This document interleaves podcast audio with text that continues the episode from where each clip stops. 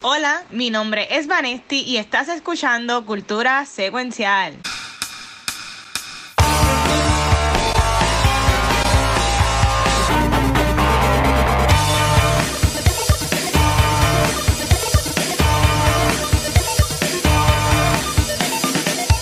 Saludos Corillo y bienvenidos a otro episodio de Cultura Secuencial. Mi nombre es Vanesti y yo soy la damisela que no necesitan que la rescaten, ¿ok?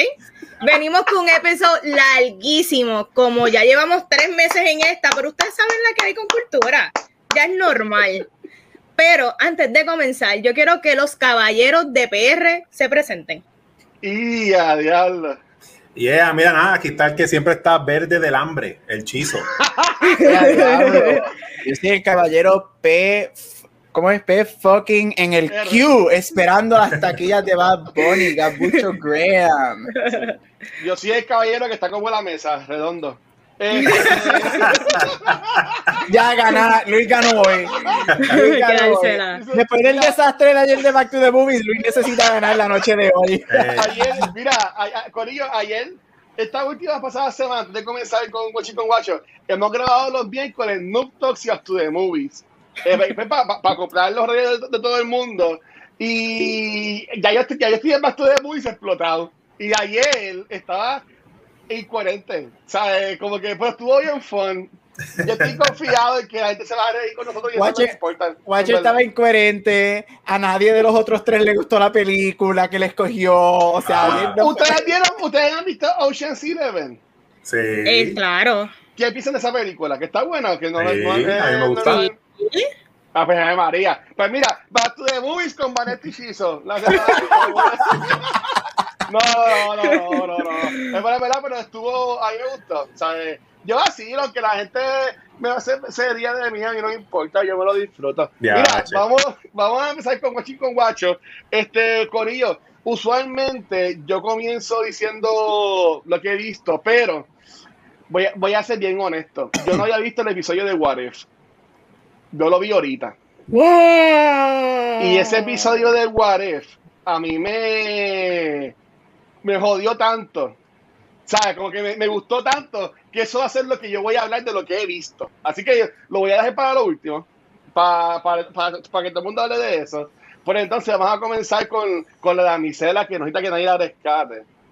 Vane, ¿qué te has visto en, estos días, Mira, yo vi el trailer de Star Wars Visions. Este, esto me tomó por sorpresa. Yo, para los que saben o los que no saben, yo mi fandom no es Star Wars, pero yo me lo disfruto siempre y cuando lo hagan bien. la última trilogía no me gustó.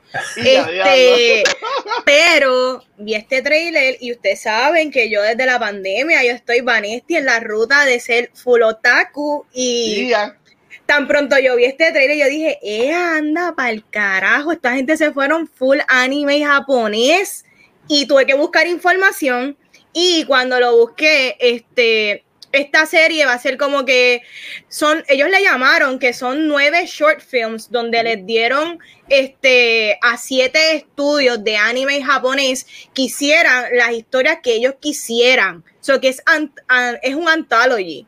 Y no sé si vieron el trailer, pero visualmente se ve brutal. Se ve una cosa que yo nunca había visto nada de Star Wars de esa manera.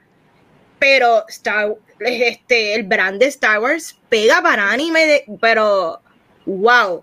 Yo creo que esta serie va, va, de verdad que matar y esta serie sale septiembre 22. So, esto sale ¿cuándo? En, en un mes, un mes o dos. Ya mismo, Tú sabes que en verdad que Disney Plus, they're stepping it up me encanta el risk que se están tomando dándole esto a estos creadores japoneses, este, entre ellos está Twin Engine, Trigger, Kinema Citrus, Production IG, Science Saru, so I'm invested, yo quiero verlo y se ve cabrón, de verdad que yo espero que hablemos de esto en cultura, así que nada, hasta ahí los dejo. Y ya. Sí, este, chicos, ¿ustedes también lo vieron? Porque yo sé sí. que eh, si estaban comentando en el chat y gozándole, ¿les gustó?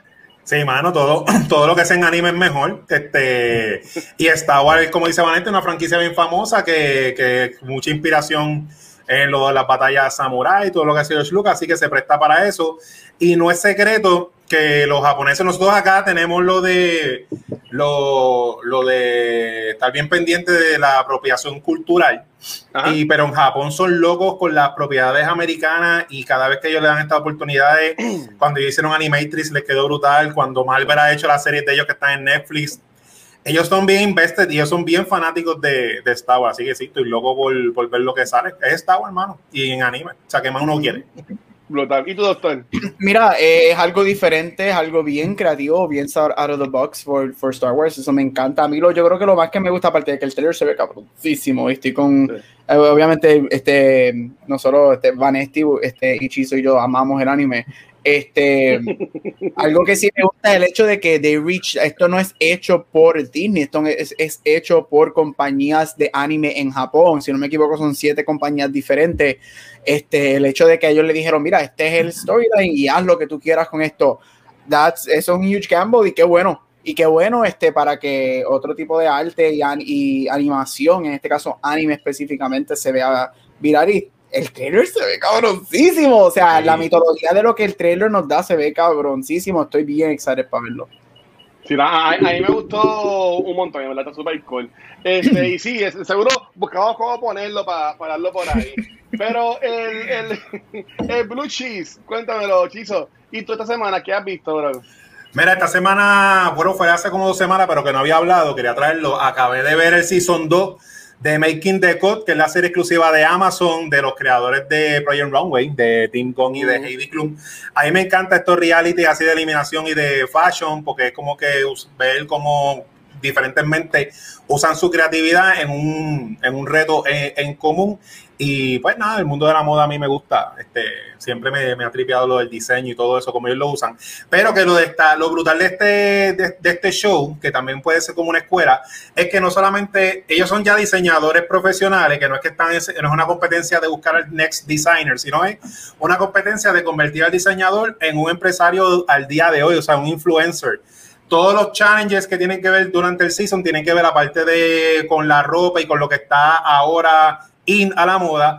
Hay challenges que tienen que ver cómo ellos trabajan las redes sociales, cómo hacen las fotos para Instagram para atraer gente, cómo bregan el marketing, cómo ellos se venden con, en un contrato real, porque parte del premio es un contrato real de un millón de dólares y un partnership con Amazon. Y, con, y uno de los oh. challenges es la entrevista de trabajo, que eso está brutal uno verlo, para que tú veas cómo que funciona ese mundo allá eh, que uno quisiera llegar cuando le toca la oportunidad y este, cómo ser un empresario, o sea, hacer eh, el, el, paquete completo. Y nada, Heidi Klum está bien brutal, siempre tenía unos jueces bien nítidos, trabajo a Jeremy Scott, que yo no lo conocía, me gustó mucho cómo él daba los, los, tips y, la, y, las cosas, él estaba bien enfocado en que ellos no se distrajeran de, de, de su pasión, que uno como artista tiene su pasión, pero es un negocio y él estaba bien enfocado que en darle los tips de que tienes que vender y qué sé yo.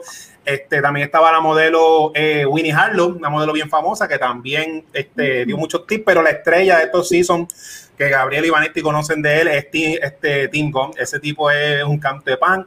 Él tiene una sección que hace los Team Talks, este tipo es un brain. Y es bien interesante también ver aparte del, reality que te da como entertainment value, son artistas, ¿verdad? Que están trabajando todo y está el ego del artista. Tingón es un experto en, moda y él a mitad de cada, de cada challenge, él ve lo que tú estás haciendo y si va bien te dirige y si ve que estás bien descarrilado, te dice cómo tú volver en tu estilo a, a llegar y hay veces que los artistas no le hacen caso y se escocotan, que nada, son lecciones de vida que si hay alguien que sabe más, y que te está dando un consejo que, ah, mira, mano, olvídate, aunque tú no lo entiendas ahora, pues como que hazle caso. Nada, me la gozo un montón. Ocho capítulos, 40 minutos, se ve en relax. Se ve relax. Ah, bueno, del show. Y de Netflix. No, es, no, es de Amazon exclusiva. Sí, Amazon Prime, Amazon Prime. Este, ¿Y usted, caballero doctor, qué ha visto en estos días? Mira, yo este, oficialmente fui a ver lo que para mí es la primera, bueno, no, porque Green Knight yo también la veo ahí, como que eso es la segunda película que yo veo compitiendo en los Oscars, eso para mí Oscar season has officially begun y Fair Respect de Jennifer Hudson este, en el cine. Esta película es un, un musical, um, a musical biographical drama, este, en donde Jennifer Hudson este, interpreta a Rita Franklin, una de las artistas más famosas y más espectaculares ever en la historia. este, ganadora de 18 Grammys. Mm. Este, nada, en este, esta película cuenta la historia de Rita Franklin desde que ella es pequeña hasta este, el recording de su álbum más famoso en los 70, que es este, un, un su álbum gospel este, que eh, ella graba dentro de una iglesia. Este, tiene, esta película cuenta con un cast fabulosísimo, incluyendo Forrest Whitaker, Marlon Waynes, um, Mark Maron, Titus Burgess, si, si vieron Kimmy Schmidt, Titus Burgess se come, me fascina, y Mary J. Blige, que para mí wow, qué supporting performance y me encantará verla a los Oscars. Mira, nada, este, como dije, esto es un musical, si conoces la música de Rita Franklin, aunque no la conozcas, yo sé que todos nosotros conocemos algunas de las canciones, como obviamente Respect, que es una de las más famosas.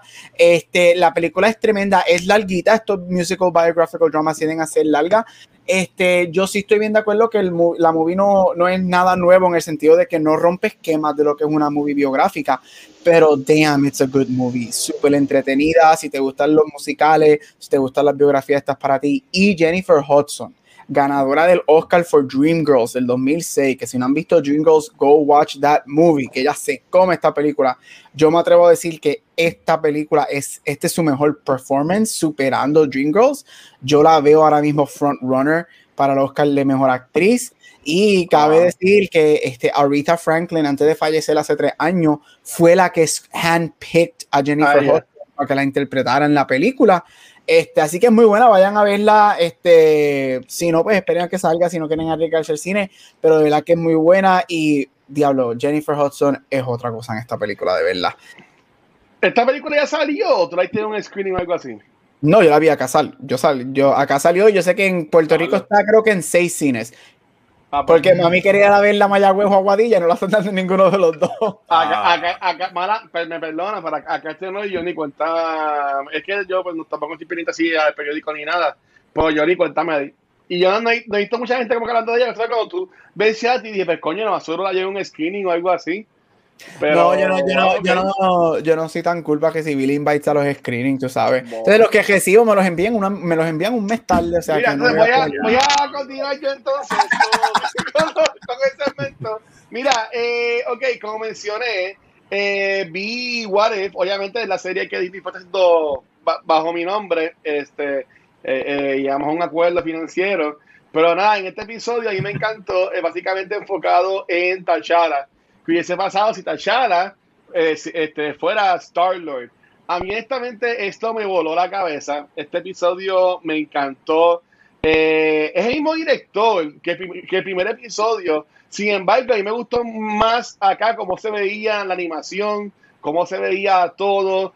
Este, me, encantó básicamente que no es un retelling de la película, que fue una historia nueva, pues con, con personajes distintos, ¿sabes? Con, con, con los personajes que conocemos, pero en, algo distinto. Y esta gente me encantó. Y ese, y ese no es un stick cine, ese final, porque te, te queda todo, todo el episodio como que bien chulito, bien chulito. Y después ese final tan, tan sombrío como te lo ponen, como que pues, me, me vi no fue para, para, para, para bien que pasaba todo esto. A mí en verdad como que me sorprendió. Y tuve que, como se acabó el episodio, tuve que ponerlo otra vez para empezar y verlo de nuevo porque en verdad que estuvo súper cool. A mí me encantó. Este, ¿Ustedes vieron el segundo episodio de What If? Yes. Sí. Muy bueno.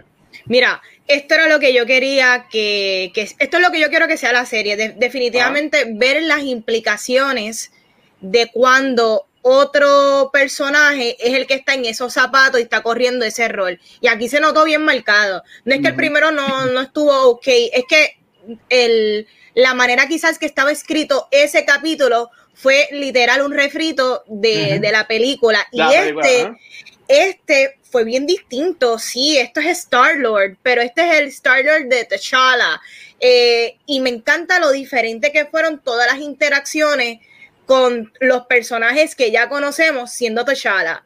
Este, qué brutal, tú sabes. Chadwick, yo, yo no sé cómo de verdad este, el personaje de Black Panther, obviamente tengo entendido que en la película va a tener un send-off, pero ah, T'Challa es un personaje tan importante para Marvel, tan importante para el MCU, y en este capítulo lo deja tan marcado lo que él trae. No hay ningún otro personaje que sea él, ni se asemeje a él.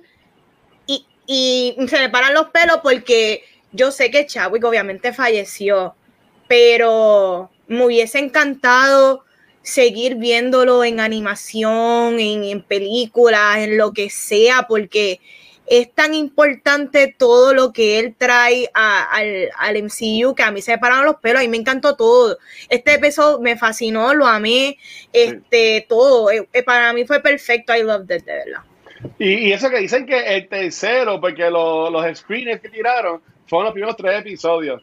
Sí. Y mucha gente decía que el segundo estaba mejor que el primero, pero que el mejor era el tercero que es el de Loki, que es de la semana que viene. Oh. Que, que, hay que ver, pero es verdad que este año me gustó un montón. ¿Quiso lo, viste? ¿Te gustó? Sí, a mí me gustó porque como siguen usando la temática de, de, las películas para que uno tenga una idea por dónde va, eso, y como usaron las mismas voces, porque Josh Brolin hizo Thanos, son, es, el mismo, son los mismos personajes eh, en, otra, en, en, otra forma y quedó bien brutal porque Thanos sigue igual, o sea, Thanos es un villano, yo estoy claro en eso, pero la forma en que Thanos el, estilo, el tipo de villano de Thanos es que Thanos, él no te va a matar si no es necesario. Él te va a matar si tú estás en el medio de lo que él quiere hacer. Y este Thanos, en, esta parte de que está con los Guardianes de, la Galaxia, que son Ravagers, porque los Guardianes son malos, son mercenarios, qué sé yo, no son superhéroes, superhéroes, pues cae perfecto porque Thanos sigue con su mentalidad, que la gente se lo tripea como que lo que tú estás hablando es genocidio, y él dice, sí, pero es efectivo, pero es random. O sea que me gustó que los personajes se, pudieron escribir una historia nueva con personajes que su caracterización fue igual que lo de la película. Y el final que tú dices, bien perfecto, porque a mí me encanta mucho las teorías de los multiversos y, que si tú dices diablo, si hubiese ido este pari o no hubiese ido como hubiese pasado, pues lamentablemente, por todo eso que pasó con Tachala, en, en ese multiverso, eh, el planeta Igo, ¿qué se llama? Igo, ¿ah? Pues ahí lo que te da a entender que Igo, pues, va a acabar el mundo. A él se le va a dar, porque como pudo llegar a Star-Lord, pero me gustó mucho los efectos, este, la, la comedia, el pacing, porque fue un episodio bien Guardians de Galaxy que fue bien heavy en, en dialogue y estuvo y estuvo bien nítido. Este, quiero ver, no quiero ver si cada episodio va a cambiar el, qué sé yo, el, tono, el tono de, del episodio. Si va a haber uno de comedia, me imagino que Marvel Zombie va a ser de horror, pero hasta ahora está, está bien entretenida. Me, me, me encanta. ¿Y tú, Gabriel? Mira, me encantó, obviamente es el mejor de los dos. Este, yo estoy con Vane, este, que mi miedo la, semana pasada que yo lo dije era que quiero, yo espero que no se queden dentro de lo mismo y este episodio hizo algo bastante diferente y me gustó muchísimo. A mí me encantó ver a Thanos en una barra bebiendo, normal, él dijo, ay, pues voy a matar a la mitad de la población, déjame darme un whisky. Se fue con a darse un whisky y quedó, mira, set. Este, y me encantó Nebula, me encantó. El pelo.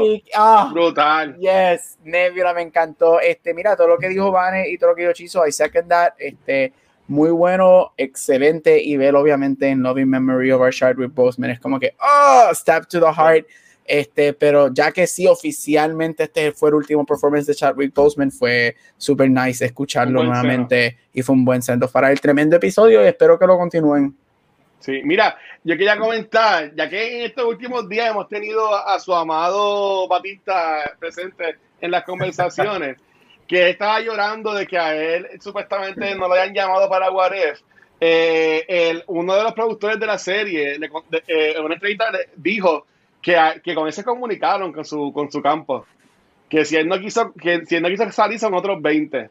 Y, el hombre, y el hombre ha estado calladito, calladito, calladito. Y una cosa curiosa es que en este episodio todos fueron los actores de las películas, menos Batista y menos Chris Pratt. Hmm, ¿Por, qué? No se sabe. Pero Benicio del Toro hizo de Corrector. Sí. Hasta Russell hizo a lo último de Eagle. Este, que honestamente, eh, que estuvo so weird. Para mí me encanta eso que como quiera pusieron un poquito de Peter Quill es bailando con la música, que es por lo que más conocemos también al Star-Lord. Pero en verdad que a mí me, me voló la cabeza esta nueva versión. Y en verdad que la, la disfruto un montón. Y en verdad que venga lo próximo. Ellos, aunque no han confirmado director ni nada, pero sí han confirmado los próximos episodios. El próximo va a ser de Loki, el tercero. El cuarto va a estar, va a estar enfocado, entiendo que es en Doctor Strange. Uh. Este, uh, yes. El quinto va a estar enfocado en Thor. Este, el sexto lo tienen callado por alguna razón. El hmm. séptimo es el de Spider-Man como Doctor Strange. O sea, como, ¿sabes? Spider-Man como si fuera el Doctor Strange. Sorcerer. Y, y, exacto, ese es el Supreme. Y el octavo es el de Marvel Zombies. Y el noveno, que es el último, es otra vez con. Termina básicamente con Doctor Strange de nuevo. Así que hay mm. que ver cómo, cómo corre eso. Pero es verdad que yo estoy pompeado y ahí me gustó un montón. Doctor Strange enviándole textos a Wanda y a Loki. ¿Qué carajo ustedes hicieron ahora? no se cansan. Antes de seguir con los episodios, que recuerden que mientras nos estén viendo acá con sus puntos del canal, los pueden redimir y pueden participar para ganarse este, un Tumblr, no los tres, porque me han preguntado, ¿van a regalar los tres? No, esa es una foto de la tienda de Disney, pero es un Tumblr de Galaxy's Edge, así que los pueden participar, este, sus puntos del canal. Este, y recuerden que es uno, no, no los, no los tres, por si acaso. Dile que son unos listos, la gente son unos listos. Este, pues dale, vale, ¿qué, es la que hay con los muchachos?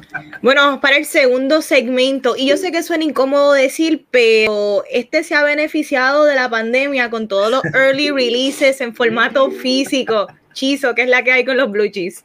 Yeah, nada, mira, nada, gracias por ese intro a nuestra Green Queen, Vanesti Ivy, quien la van a contratar para que le explique el libreto de Flash a Michael Keaton. Oye, ya, Mira, este, empezamos, empezamos Blue Cheese con un double whammy, ya que llega la versión Steelbook de The Hitman's Bodyguard y la secuela de Hitman's Wife Bodyguard en estreno. Nada, estas películas son Ryan Reynolds, Samuel Jackson y Salma Hayek vacilando y cobrando un cheque para gastarlo en sus próximas vacaciones, ya que ellos son actores millonarios y están al nivel de hacer cualquier película para vacilar y ya.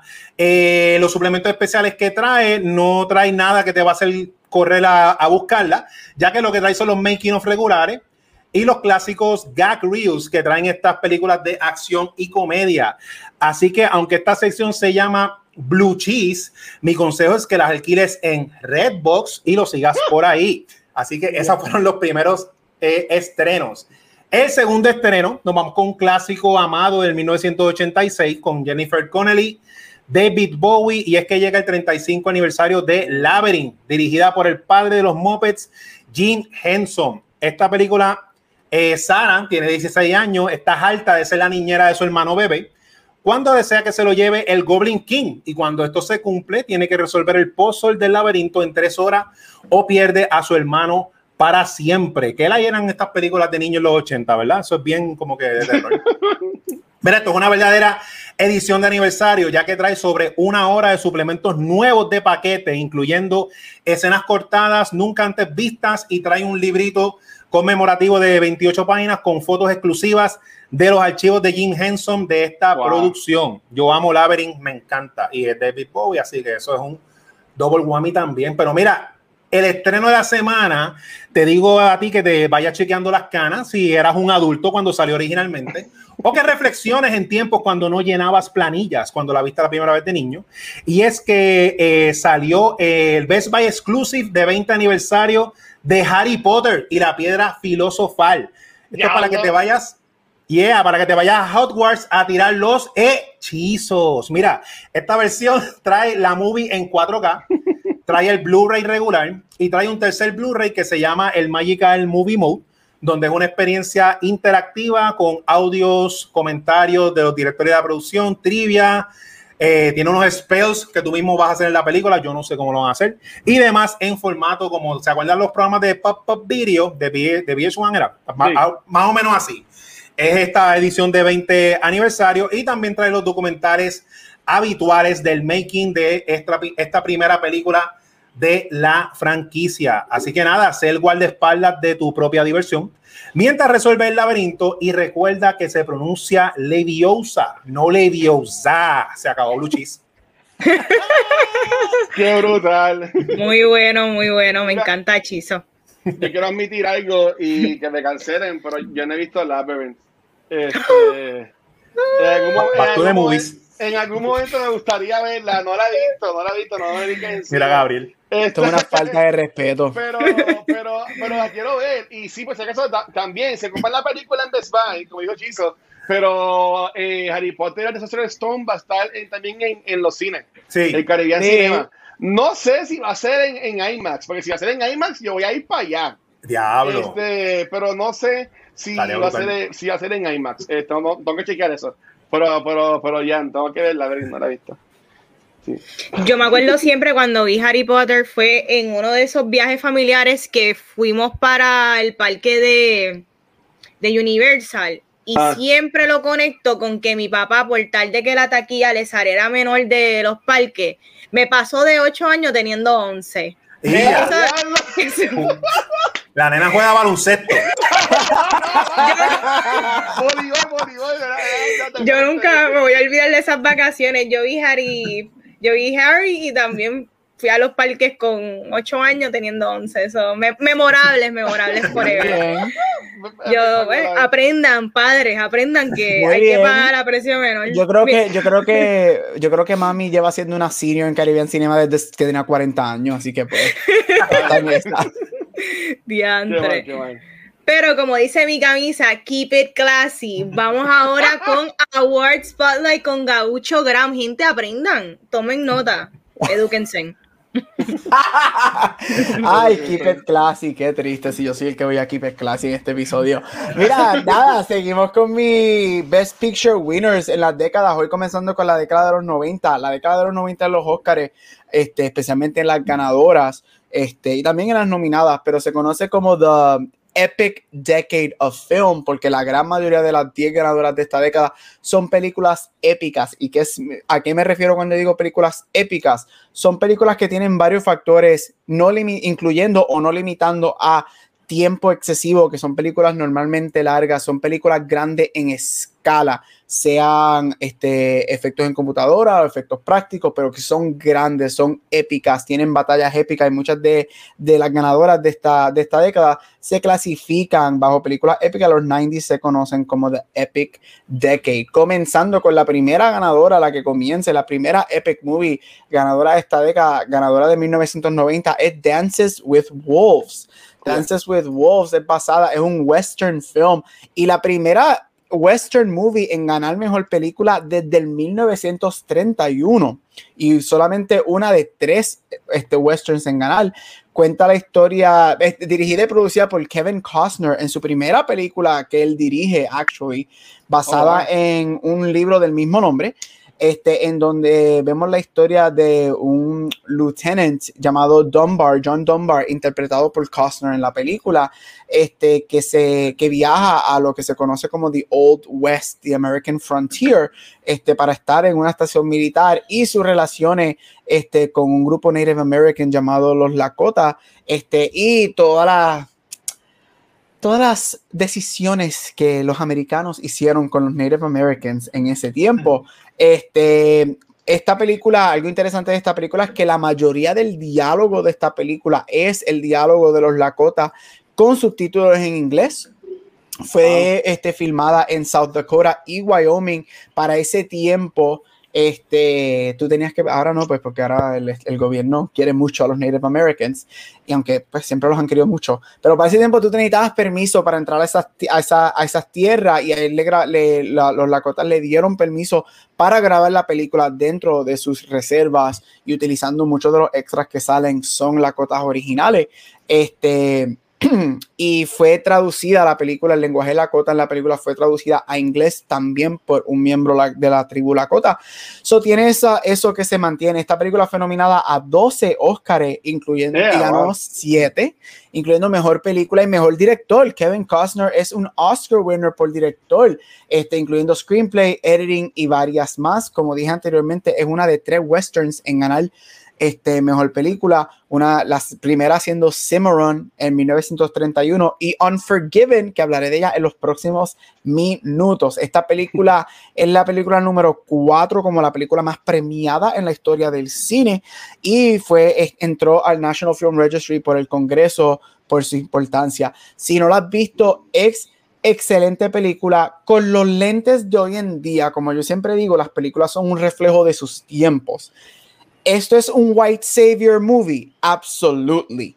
Este, y hay muchos issues si lo ves con esos lentes, pero es una película que para ese tiempo y para el día de hoy también hizo cosas buenas, trajo al frente de la conversación con Native Americans, le dio visibilidad a las tribus Lakota y a varias tribus en general. Ah, así que como siempre, vean las películas con lo que son, con un filtro y un reflejo de sus tiempos. La segunda película y una de mis películas favoritas y la única película de horror en ganar el Oscar de Mejor Película, la ganadora de 1991, Silence of the Lambs. Silence of the Lambs es un psychological horror. Hay mucho debate si esto es una película de horror o si esto es un thriller. Personalmente yo pienso que es un thriller, pero está clasificado como horror y sí hay una diferencia entre horror y thriller. Este, dirigida por Jonathan Demme y escrita por Ted Talley, adaptada de un libro del mismo nombre de 1988, cuenta la historia de una joven FBI agent llamada Clarice Starling en búsqueda de un serial killer llamado Buffalo Bill y como ella busca la ayuda de un serial killer y psiquiatra Ah, llamado Hannibal Lecter. Estos papeles interpretados por Jodie Foster, Ted Levine y Anthony Hopkins, dándonos, de los, dándonos uno de los villanos más icónicos en la historia del cine y, y probablemente una de las escenas más icónicas en el cine cuando él hace su famoso con los dientes que a mí no me sale, necesito estar bien alcoholizado para que me salga. Y de hecho, un fun fact, él hizo eso como relajo este, y cuando el director había dijo cut, pero cuando tú dices cut, todavía las cosas se graban. Y él hizo eso por relajar, por tratar de asustar a Jodie Foster. Al director le gustó y lo dejaron. Eso no estaba en el script. Este, así que Anthony Hopkins, nuevamente, amazing. Esta película este, es una de las tres películas en ganar este, The Top 5 Oscars. Gana mejor película, director, actor, actriz y writing. Este, solamente dos películas adicionales han hecho, uh, han hecho lo mismo, que es It Happened One Night y One Flew Over the Cuckoo's Nest. Esta se considera como este, basado en críticas, basado en premios. Esta se considera como una de las mejores películas ever en la historia. Al día de hoy, como dije, es la única película de horror en ser este, galardonada con el Oscar de Mejor Película y solamente una de seis películas de horror nominadas al Oscar, las otras siendo El Exorcista, Jaws, Six Sense, Black Swan y Get Out. So, solamente en 93 años, cientos de, películas nominadas, solamente seis películas de horror. Para los fans de horror como Watcher, que yo sé que aman estas películas mucho, yo sé que eso es bien triste. Este, mira, si tú, si tú estás escuchando un podcast de películas y tú no has visto Silence and the Lambs, yo no sé qué tú estás haciendo con tu vida, porque esta de estas películas que es un must. Si no la has visto, Vela es una de las películas más iconic ever y nuevamente uno de los villanos más icónicos de esta película. Y si tú quieres ver a Anthony Hopkins on top of his game, ve Silence of the Lambs y después ve The Father, que es hasta mejor que su performance aquí. Y para terminar, ganadora de 1992 y la tercera western en ganar el Oscar de mejor película es Unforgiven. Unforgiven es un western film este, producida y dirigida por Clint, East, por Clint Eastwood. Aquí él gana sus primeros dos Oscars de los creo que como cinco o seis Oscars que él tiene. Este, esta película cuenta la historia de William Money, que es un outlaw y un asesino en el Old West, que él decide este, regresar a un one last job este, luego de haber estado retirado y ser un farmer en the Old West. Esta película cuenta con unos performances espectaculares de Gene Hackman, Morgan Freeman y Richard Harris. Esta película dura dos horas y media. Este, como dije, esta película también es una de, las tres que mencioné hoy, la única que no se considera épica en lo que es definición de épica es Silence of the Lambs. Las otras dos lo tiene el título de epic porque son grandes en scale, ambas son westerns. Este, esta película nuevamente este, elegida por el Congreso para su perseverance, por su historia y su importancia. Gene Hackman gana su segundo Oscar por actor secundario en esta película. Este gana mejor película, mejor director, supporting actor y editing en los Oscars del 93, este por el año 92. Si te gustan los westerns, esta película es para ti. Yo creo que, yo sé que Clint Eastwood es una figura bien controversial. Este, ahora sale una película este, que se llama Cry Macho de él al final de año que de hecho creo que si no me equivoco es el, es el, primer western desde Unforgiven que él hace. Sin embargo, Clint Eastwood cuando era bueno era excelente. Y yo creo que esta es una de esas películas, si no la has visto te la recomiendo, también es un must, es un clásico de los 90, especialmente como en los 90 los parámetros se estaban rompiendo y él decidió ir al Old West y hacer un western, a un classic western con cowboys y guns y slingers es muy buena, la recomiendo y los performances están espectaculares. Así que hasta aquí mi Award Spotlight con los primeros three winners de los 90s. Nos vemos la semana que viene. Oye, Gabriel, te iba a decir, es bien curioso como una película puede ser thriller y no ser horror, pero sí este thriller puede ser un subgénero de horror, que está bien curioso como ¿verdad? Para algunas personas Silent of the Lambs sí cae bajo rol, pero para mí quizás va más a la par con películas que son como Prisoners, como este Seven, como que más ese tipo de películas más a mí me parece más que cae más bajo ese renglón que horror, pero mira, to each their own, ¿verdad? Yo no, yo no soy parte de la academia, yo no, yo no decido estas todavía, Todavía, todavía, todavía. sí, es bien interesante. Nosotros tres que, y Watcher también, yo sé que Watcher ama el horror. Es bien interesante porque yo, yo amo esta película, yo la he visto mil veces. Y yo me acuerdo chiquito, yo tenía una obsesión con Hannibal Lecter. Este, mami pensaba que yo tenía problemas. Este, y yo le decía, mami, ve esta película, ve esta película. Mami es como Watcher, mami, mami no le gusta ver películas de horror. Las que ha visto son las clásicas, es porque yo la obligo. Hasta cuando yo le dije, mami, siéntate conmigo a ver Silence of the Lambs. Y ella me dijo, porque esta película es horror, esta película no tiene ninguna escena de horror. Hay escenas disturbing. Tensión hay, hay tensión Sí, hay muchas, pero, pero esta película, no, para mí, ella me dijo, esto no tiene ninguna escena de horror. So, sí, esa línea de horror y thriller es bien weird. Este, yo no, no entiendo por qué, pero, pero ya, it is what it is. Así es. Mira, antes de brincar con, con Banner, y esto es un mega paréntesis, Corilla, y me lo van a disculpar. Me acaba de llegar un mensaje de texto, no voy a decir de quién fue. Uh. Es bien probable que hagan un toque de este, una cuarentena otra vez en Puerto Rico. Este, así que, como están andando de concierto de mañana, que supuestamente a final de mes, si las cosas no cambian, vamos de nuevo a, encerrarnos. Así que, así que en este paréntesis les pido a todo el mundo por favor que se vacunen. Nosotros cuando estamos vacunados, vacúnense por favor. Si queremos ir a, a si queremos ir a conciertos, si queremos ir a cómico en enero, si queremos abrazar a la gente otra vez, este, mira, yo antes veía a Vanetti como cinco veces a la semana. Ah, yo, no me acuerdo cuándo fue el día que yo llevaba Vanetti. ¿sabes? Yo estoy loca por grabar al lado de Luis un día. ¿sabes? Como que, este, mira, ¿sabes? vacúnense, coño, en verdad, ¿sabes? Desde el amor, desde el amor, pero, pero vacúnense y nada, llegó el mensaje y yo como que yo, diablo, ok, nada, así que pues, cumplo con, con, pedirle a la gente que se vacunen y se cuiden, en, en verdad. Porque sé que hay gente que no se quiere vacunar por 20 mil razones, pero cuídense y también cuiden a los suyos, por favor. En verdad. Definitivamente. no, no. No, y quiero decir algo rápido antes de hacer el review. Yo estoy viviendo ah. mi propia película de horror. Yo me voy de vacaciones, pero yo 72 horas antes de viajar, yo me tengo que hacer una prueba de COVID, aunque yo esté vacunada, porque si no, yo no me puedo montar en el avión. So, oye, no es que yo no me cuide, yo me cuido, pero como ah. hay tantos casos, yo estoy bien asustada porque si de casualidad se me pega el COVID, yo pierdo todo el dinero de mi viaje, que yo llevo dos años esperándolo.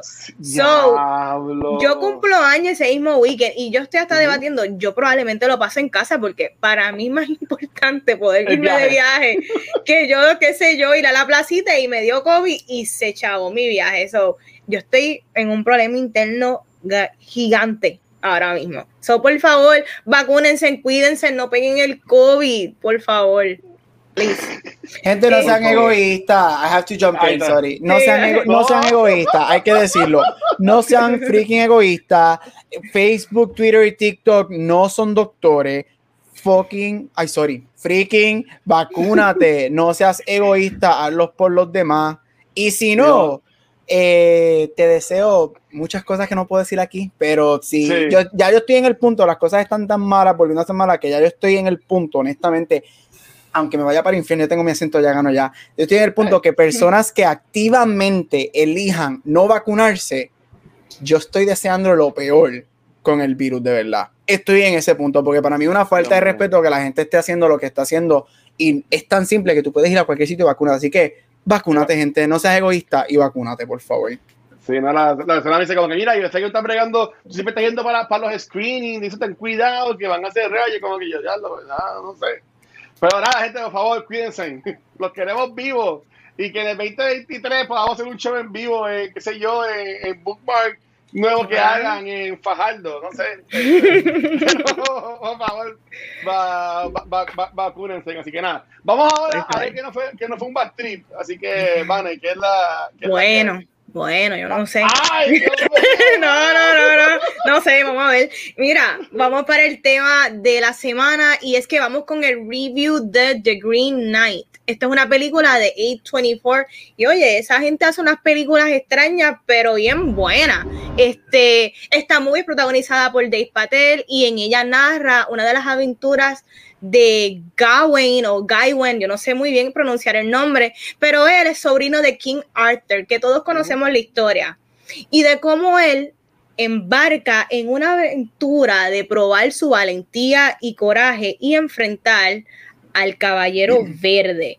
Pero Gorillo, ¿qué tal me pareció esta película?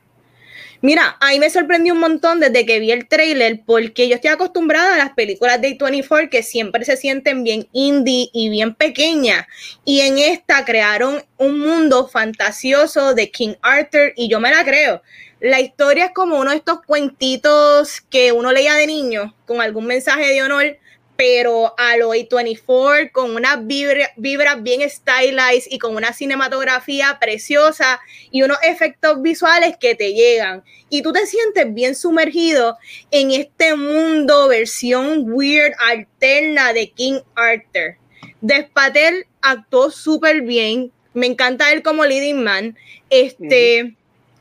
Dicho eso, la película siento que tiene un problema de pacing increíble Corillo, yo sé que las películas normalmente de A24 son bastante lentas. Yo veo muchas películas indie, pero esto de verdad que la, la movie, como es tan interesante visualmente y hay muchas cosas cool que estás viendo básicamente en el background, pero siento que ella sufre de que ves cosas, pero a la misma vez no está pasando mucho. Con todo y eso, yo aprecio esta película por lo que es. Te explico por qué. Son bien pocas las películas en el género de fantasía que, últimamente están siendo exitosas. Este, yo creo que desde The Hobbit, luego de eso estuvo la película de Warcraft y la de Warcraft en verdad no funcionó. So, cada vez, cada vez que se le trae algo a la mesa para las películas de fantasía, I'm super into it. Aquí, para los que no saben, también hubo mucho uso de efectos prácticos y yo creo que tuvo un buen balance de todo. Lo único es que me hubiese gustado que pasaran un poquito más de cosas porque se sintió un poquito arrastrado. Este, yo quiero ver más películas así y por eso es que yo las recomiendo porque quiero que A24 siga zumbando las películas raras que hacen que me gustan, que sigan metiéndola al género de fantasía y que se siga aportando al cine, eso es todo. Corillo, ¿qué tal les pareció The Green Knight?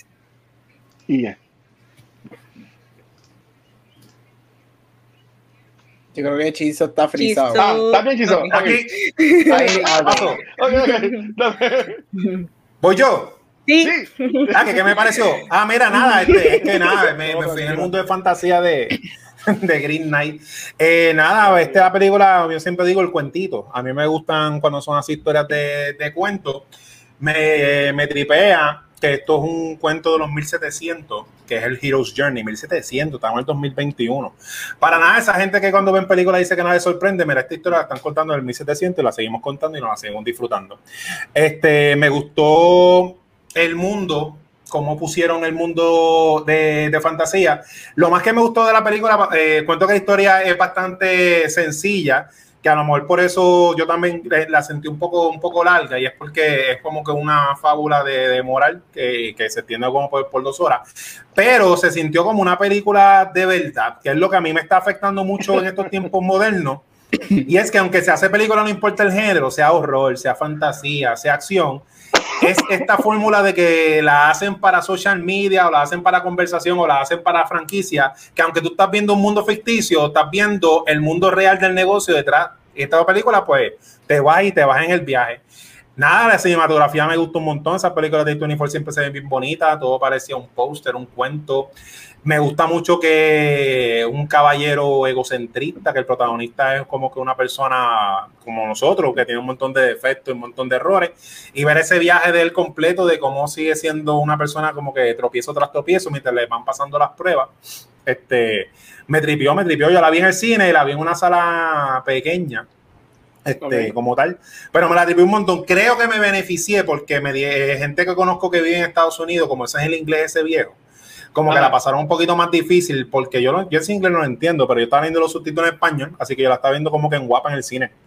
Este, y nada, nada, me tripió, me, me, gustó, me gustó bastante. Mira, este, este de dos formas la voy a, les voy a decir mis first reactions. La primera, yo soy un lit major, so yo, mi bachillerato es en inglés en literatura, este, igual que mi maestría. So para mí, yo estaba en heaven viendo esta película, este, porque yo leí, yo leí todo lo de, todo lo que, todas estas historias de King Arthur y whatever, yo la leí, este poema yo lo leí como tres veces, como para tres diferentes clases. So estaba como que, ay, este era como que cuando yo tenía esperanza de que yo iba a enseñar libros y escribir todos los libros ever por el resto de mi vida era, era este, ese era yo. So I was living my literature fantasy y me encantó por eso. Como película, I fucking loved it. Para mí este es el primer close to masterpiece del año. Este A24 nuevamente, A24 tiene las agallas que muchas compañías no tienen y le dices a autores que tú quieres hacer y lárgate por ahí a lo que tú quieras. A mí me fascinó que los trailers de esta película cogieron a todo el mundo de pendejo, porque los trailers de esta película fueron diseñados para hacerte pensar que esto era una película de acción. Y aquí nunca no hay ni una pelea, ni un sword fighting, ni una cabeza volada, ni un caballo de los Game of Thrones sangrando, nada. Y eso a mí me fascina. Yo cuando la fui a ver, yo la fui a ver el sábado, el fin de semana que salió, cuando la película se acabó, la mayoría de la gente en la sala estaban bien molesta porque no era lo que ellos pensaban que era. Este, Y eso a mí me encantó. Mira, este, again, como dije, a mí me fascinó el hecho de que esto, esta, esto es un character study. Esto es lo que es esta película. Es un character story en un mundo visual freaking epic. Eso es lo que es. Esto no es un big story. Dev Patel yo siempre he amado a ese hombre. Yo lo que quiero son 10 minutos, pero sobándole el pelo, porque qué pelo bello tiene ese hombre. Watcher, dije el pelo, Watcher. el, el, pelo de ese hombre es precioso. Yo quiero toda la rutina de él. Yo espero que sea de los que se bañen, no de los artistas esos caras que no se bañan. Este, Alicia Vikander has never, para mí este es el mejor performance de Alicia Vikander desde Ex Máquina. Este, porque a mí, que también es de ella. De, a mí, que también es de ellos, porque a mí ya ella ganó el Oscar por esa película tan horrible que yo no sé cómo ganó el Oscar, pero pues otra conversación. Este, y el hecho, a mí me fascinó el hecho de que ella está haciendo double role en la película, eso me encantó. Me encanta que la mayoría de estas cosas fueron efectos visuales. Yo vi el making of del, del, del, Night como tal, eso es todo maquillaje, eso es todo prosthetics, y se ve tan cabroncísimo. Este a mí me encantó que está dividido como el poema, o sea, que cada, cada, cada, o sea, cada parte está diseñada, es bien Moonlight, bien Promising Young Woman, que como que, boom, parte esto, parte aquello. En e, e, es, su historia, es el journey de él. Este, a mí me encanta el final, que me imagino que hablaremos de él ahorita. Este, I loved it. A mí me encantó y yo. La película se va a perder un poquito para los Oscars porque salió bien temprano pero yo digo que lo que es cinematografía, lo que es efecto, lo que es make-up y lo que es director, esas categorías para mí deberían ser un shoe porque Laurie hizo aquí algo espectacular y I love the movie. Ya yo la he visto dos veces y me fascina. Sí, mira, como Gabriel, esta película ya la he visto dos veces. La primera la vi hace como un mes y pico. Gracias a, Jaire y la gente que había en cinema que nos invitaron. Y algo que yo aprendí este año y le he sacado mucho provecho con películas como The Father, y esta es que, eh, para estos screenings que nos han invitado, yo, a menos que no salga así bien Marvel o lo que sea, yo no estoy viendo trailers. A veces yo lo doy share en la página de cultura, yo ni veo el trailer. ¿Sabes? Que si, sale, si sale alguien desnudo, lo que sea, me pido disculpas desde ahora. Porque no, yo a veces no, no doy los trailers. Pero mira, esta película me voló la cabeza. Este, la segunda vez la vi en Finals, ahora mismo nada más está en Finals disponible con unas pocas este, tandas. Pero en verdad que espectacular. De Espatera ahí me encanta, Gabriel. Después te quiero preguntar por qué ese hombre no se ha ganado un Oscar. Porque estaba viendo unos par, de reviews y uno comentaron que nunca se ha ganado un podcast. No sé, si, no sé si fue que la persona que lo dijo estaba mal o es que nunca se ha ganado uno. Pero eh, para mí ese hombre es, es espectacular. De Espatera, ese hombre yo lo amo. Eh, el cast, eh, hay muchos dead guys aquí. que hace de King Arthur es, uno de los villanos de Mission Impossible que una de mis favoritas, también ahí me, me encantó. Eh, quien me conoce sabe que ahí me encanta todo lo que tiene que ver con King Arthur y de todo de fantasía. Yo siempre he dicho, aunque digo eso para joder, que a mí me gusta la película de King Arthur este, de Guy Ritchie, por, ah, porque la gente dice que es una porquería, pero a mí me encanta, porque a mí, a mí me gusta todo esto de King Arthur y me encantó mucho, puedo tener media hora hablando, me encantó mucho que ellos no te dejan entender que es King Arthur, pero en esta película sale King Arthur, sale Merlin, sale Morgana, sale, salen un montón de personas que obviamente no te lo, no te lo ponen, o sea, que ellos se pudieron haber ido por la línea, aunque esto es un poema, pero es un poema bien cortito, tampoco es que es un, que es un libro, o sea, y ya ellos sacaron un montón. Este, ellos, en lo, en lo que es el trailer o el marketing, ellos se pudieron haber ido por la línea de que, mira, esta película eh, es, eh, está envuelta en esto de King Arthur, porque no mucha gente sabe del poema. Yo vine a saber del poema cuando vi la movie, porque me dijeron, mira, esto es un poema. yo, ah, qué a fuego. Y pues después leí el poema y en verdad que está brutal. Eh, al contrario de Hechizo, yo me jodí la primera vez que la vi, porque yo ya vi sin, sin, sin subtítulos. Y, a, y, así yo estaba como que qué carajo dijeron. No sé qué seguida, cuando salí un día y fui a a verla y la pude, y, y la pude disfrutar bien. Pero en verdad que a mí me gustó un montón la película. Este, Ah, la película es larga, pero a mí, a mí, a este, a mí sí me, yo no me aburrí, porque iba contando una historia y visualmente era espectacular, que a veces pues me viera él caminando por media hora, pero tenías auros gigantes con él caminando, o se veía visualmente cabrona, ¿sabes? Que a mí honestamente me, me encantó la movie. Y me que, que, ya vi cuestión hace, hace un par de semanas, quise como que, y les pregunté, chicos, mira, ya van, ¿vieron la película? Quiero hablar de esta cultura. Que me, me, gusta que estemos hablando de ella, porque yo sé que, que, ¿verdad? que a mí me encantó un montón. Y aquí no hemos hablado mucho de Rico Day 24, pero en verdad que a mí me encantó esta muy. En verdad, para mí es una de las mejores de ellas. Bueno, pues continuando, vamos para el, la parte que yo siempre estoy diciendo ahora, que es el top y garbage. So, yo voy a arrancar diciendo los top para mí de la película, eh, me encantó el diseño, los colores. Este, yo no sé si ustedes saben lo que es el color blocking, cuando tú utilizas como que colores primarios en contraste, amarillo con verde, rojo con azul, y se, se ve tan brutal como lo utilizaron en esta movie que, me fascinó. Eh, se siente bien, bien rica, como que tus ojos quieren absorber y digerir todo lo que estás viendo. Algo que me encantó de esta movie, no lo sé explicar bien. Esto es una película que es de fantasía, que tiene todos estos colores, que esto es un cuento, un poema, pero la película, como dijo Chizo, eh, esta película se siente real. Se siente que yo me la creo, tiene algo que se siente tangible. Yo no sé si es que son por los efectos, la integración de los efectos prácticos junto con efectos, este, probablemente CGI, pero yo me la creo, no se ve de embuste, no. Yo me siento que yo puedo literal dar un paso a la pantalla y que yo, este set, yo puedo caminarlo, se sintió de esa manera. Son pocas las películas, especialmente en el género de fantasía, que tú te crees que te la puedes vivir, ¿me entiendes? So, es, la película tiene esa magia, no, no, te sé explicarlo, yo solamente espero que existan más películas de esta manera.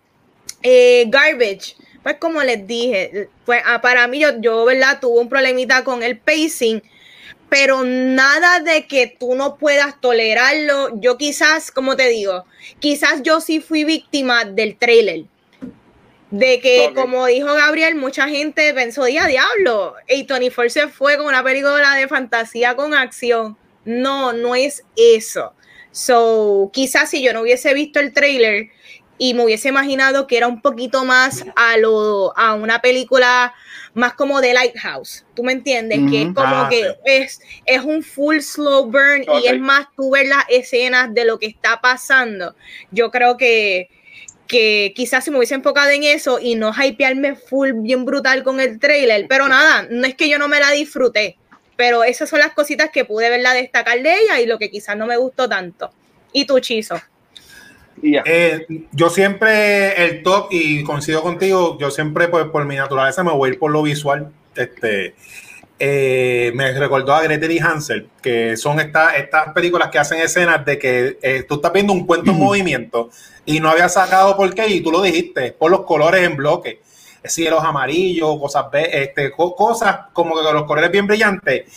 Eh, que eso fue lo más que me gustó de la, de la película, que es la, la ilusión de que está en un mundo de, de, fantasía. No sé cómo ellos hacen los castings, porque no reconozco, eh, eh, al protagonista lo reconocí por Slumdog Millionaire, que esa película, y yo la vi porque yo no, yo no sé de ver este tipo de películas así, a menos que le, hagan marketing. Slumdog fue un marketing bien brutal pero todos los actores, como no, no, no lo estoy viendo en Instagram todo el tiempo haciendo batidas y haciendo pesas, pues me creo que son de verdad.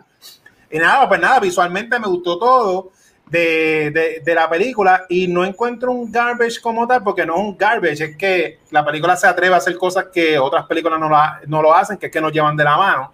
Yo estaba viendo la película como si fuera un chisme. Yo estaba, mira, mira ese tipo. Claro, pero ese tipo como llegó a esa fiesta de Navidad y todo. Digo, ya en ese monstruo. Yo estaba ahí como que bien envuelto. Y a mitad de película, ya yo estaba, ya, pues se fue para allá, se jodió.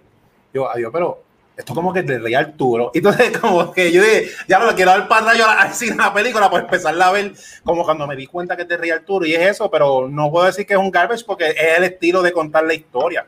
Pero nada, visualmente, esto, las películas de 24, y Gabriel sabe de esto, es como son pequeñas y son independientes, primero las venden en Blu-ray. Después, como en seis meses, si venden, la venden en 4K. Yo, como la quiero en 4K, la voy a comprar en Blu-ray y después en 4K, porque la quiero, la quiero, ver, la quiero ver en eso, eso, y visualmente se ve bien bonita. Ya. Mira, voy a empezar con el garbage. Este, y again, yo no necesariamente, obviamente, casi ninguna película es perfect, pero no necesariamente creo que sea un garbage, porque a mí me encanta esta escena. Lo que sí que me hubiese gustado es que hubiese estado un poquitito mejor explicada, porque es la única escena que yo encuentro que está un poquito luz y es la escena de los gigantes. Este, mm. porque de momento él está y de momento aparece los gigantes. Give me a ride, please, put me on your shoulder. Este, me encanta la escena, ay, porque me, yo, la escena me fascina. Lo único que me hubiese gustado que hubiese estado un poquito mejor explicada, porque yo encuentro que todas las demás escenas, lo que es la fantasma en la casa, toda la historia del Fox, y ahora voy, este, la, para lo que voy a decir que mi, mi top of the movie están bien explicadas. So, esa escena me hubiese gustado que hubiese estado un poquito más Just Titan, este, pero la escena como tal es, a mí me fascina esa escena, ver todos esos gigantes a mí me fascinan. Mira mi top, a mí me encantan esos 20 minutos que nosotros estamos con la pareja de Joel Egerton y Alicia Vikander en The Woods. Eso para, eso para mí, yo quiero, yo quiero una película completa de eso ahí, desde la vieja a, desde el handjob con la frente de la vieja, este, a todas allá, spoilers, este, a mí me encanta. Yo creo que esos dos personajes, wow. O sea, Alicia Vikander, a mí ya me encantó en su primer, en la primera mitad de la película, que después la vemos al final también. Pero aquí es donde ella se roba la película. Ella me fascina. Joel Egerton para mí siempre ha sido underrated. Él me fascina, él me encanta. La dinámica de ellos dos con él, yo sentía, yo espérate que algo, porque obviamente esto es un poema, pero David Laurie toma muchas libertades, que eso a mí me gustó. Y una de las libertades más grandes que él toma es específicamente en estos 20 minutos. Y yo dije, aquí hay algo para dónde baile esto. Esta relación, algo que es weird. Y vemos el hecho de que todo es un convenience marriage, spoiler, de que obviamente él es gay, esa escena de él y Dev Patel, I'm sorry, la química de los dos en esa escena cabroncísima. Este, Alicia Vikander, la tentación, obviamente esa escena del HJ al frente de la cieguita, o sea, a mí me fascinó, para mí esa escena fue top notch, yo me quedé como que, uff, yo puedo ver una película completamente de ellos ahí por día y me encantó, y eso es un testamento, ustedes saben, igual que este Blue este Chizo dijo que su nature es a lo visual, lo nature tiene mío tiene que ser a los writing y a las actuaciones. Y ellos ahí wow, usted tenga, y es bien triste que yo sé que la película se va a perder un poquito para awards, pero lo que es Alicia Vikander y Dev Patel para mí se merecen nominaciones al Oscar por esta movie, y es esos 20 minutos para mí the best, the best, the best, the best. Mira, en mi caso, antes de yo ir, este, Funker estaba preguntando dónde la puedes ver. Desde hoy jueves está disponible en VOD, este, donde tú pues, compras aquí las películas por internet, pero también en Puerto Rico está en Fine Arts. Este, no sé si, bueno, hoy no, hoy no vi la cartelera, ayer estaba disponible en Finance, pero hay jueces que cambian, no sé, voy a buscarte ya mismo y te, y, y, y te chequeo, y te chequeo. Este, mira, en mi caso, un paréntesis, esa de la, esa, esa de la, de la, de la venda es la mamá. Morgana. Yo, yo, yo, entendí así, porque ella, es la, ella, ella, se pone una venda al principio de, la, de ese otro viaje que quiero hablar ahorita. Um, garbage, voy a con el garbage. Para mí el garbage es el personaje de Spatel. Es el tipo como persona no sirve. La película está cabrona y obviamente es el personaje principal. Pero como ustedes han mencionado en el episodio, este, el personaje es un mega douchebag. Este, él, él va, va, a ser rey porque King Arthur no tiene hijos. Este, eh, eh, entonces cuando le preguntan, ah, este, cuéntanos una historia tuya de valentía, ah, yo no he hecho nada. Este, el Green Knight dice que se tienen que darle un golpe y Dave Patel se va hasta home este, picándole el cuello, este, ¿sabes? Como que picándole la cabeza. Este, a, él durante toda la película tiene un montón de pruebas, como yo dijo ahorita, de moral. Y este, y, y, y, él eh, eh, es un maceta, le, pide algo, le pide algo a favor a la nena que es fantasma. O sea, él, siempre está para él, para él, para él, excepto a lo último de la película. Este, pero yo diría que para mí no hay nada de garbage, pero si yo fuera a decir algo garbage, pues es, el personaje, no es que está mal escrito, nada por el estilo, es la forma de ser el personaje. Eh, para mí el top, este, dime no, para mí el top es lo, lo visual. Lo, lo, visual y como el director este, eh, montaron esta película. Cuando yo dije, a mí me está gustando la película, pero cuando yo me acomodé en la silla, sé que ese tú estás chilling viendo la película, yo lo que yo termino el cine es aquí, estoy con el popcorn, el queso, ya había comido hot dogs aquí en Pito, y estoy chilling viendo mi popcorn en el queso, uno a uno. Pero cuando yo me acomodé en la silla, dije, espérate, no, esto es un peliculón. Fue en la escena cuando a él lo asaltan, el chavaco que va a salir en Eternals, este, y él está atado en el piso, y la cámara como que da un 360, y cuando vuelve a él, está en el esqueleto y después vuelve de nuevo y está en normal. Yo me quedé como que, ¿qué cara, güey? Esto, ¿sabes? Yo, what the fuck, no, y, y espérate, esto tengo que estar más pendiente para entender lo que está pasando en la película. Pero en verdad que es visual, los visuales están espectaculares. Eh, yo he visto todo en cuanto a, como Gabriel, he, visto los making of, he visto 20.000 reviews que hasta la gente de Kainophonic, que yo sigo mucho, son los que hay de contenido de Estados Unidos, hasta ya hicieron un review de esta película, este, porque allá afuera está todo el mundo gozando con la movie. Que en uh. verdad que yo he visto todos los reviews, en verdad que esto llega ya dos veces. Y altamente, si aún estoy en el cine, si usted ve que estoy aburrido, puede que vaya a verlo el domingo. Porque en verdad que me, me gustó un montón. Y, y siguiendo yendo reviews y ando con ustedes hoy, sigo diciendo, coño, es verdad, esta escena pasó esto, como que quiero verla de nuevo. Y en verdad que me encantó, porque a mí me gustan las películas que tú tienes que estar bien pendiente para ver qué pasó y como que y toda la cosa. A mí, en verdad, me, eso me voló la cabeza. Me gustó un montón, me gustó un montón. Este, tocando entonces el, el final de la película, la cual es, es ambiguo, pero a la misma vez tienes dos finales, como quien dice, ¿verdad? Hay, uh. hay un twist de un what if, pero también hay una versión de, de enfrentar eh, tu fate, ¿verdad? Eh, hablemos del final y de qué manera ustedes lo interpretaron.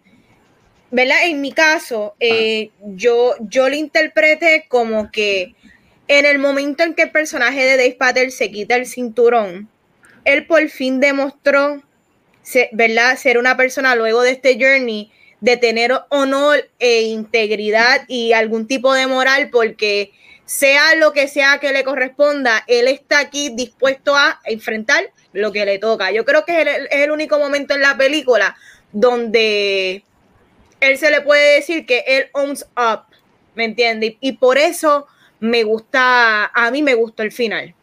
sea lo que sea, no sabemos.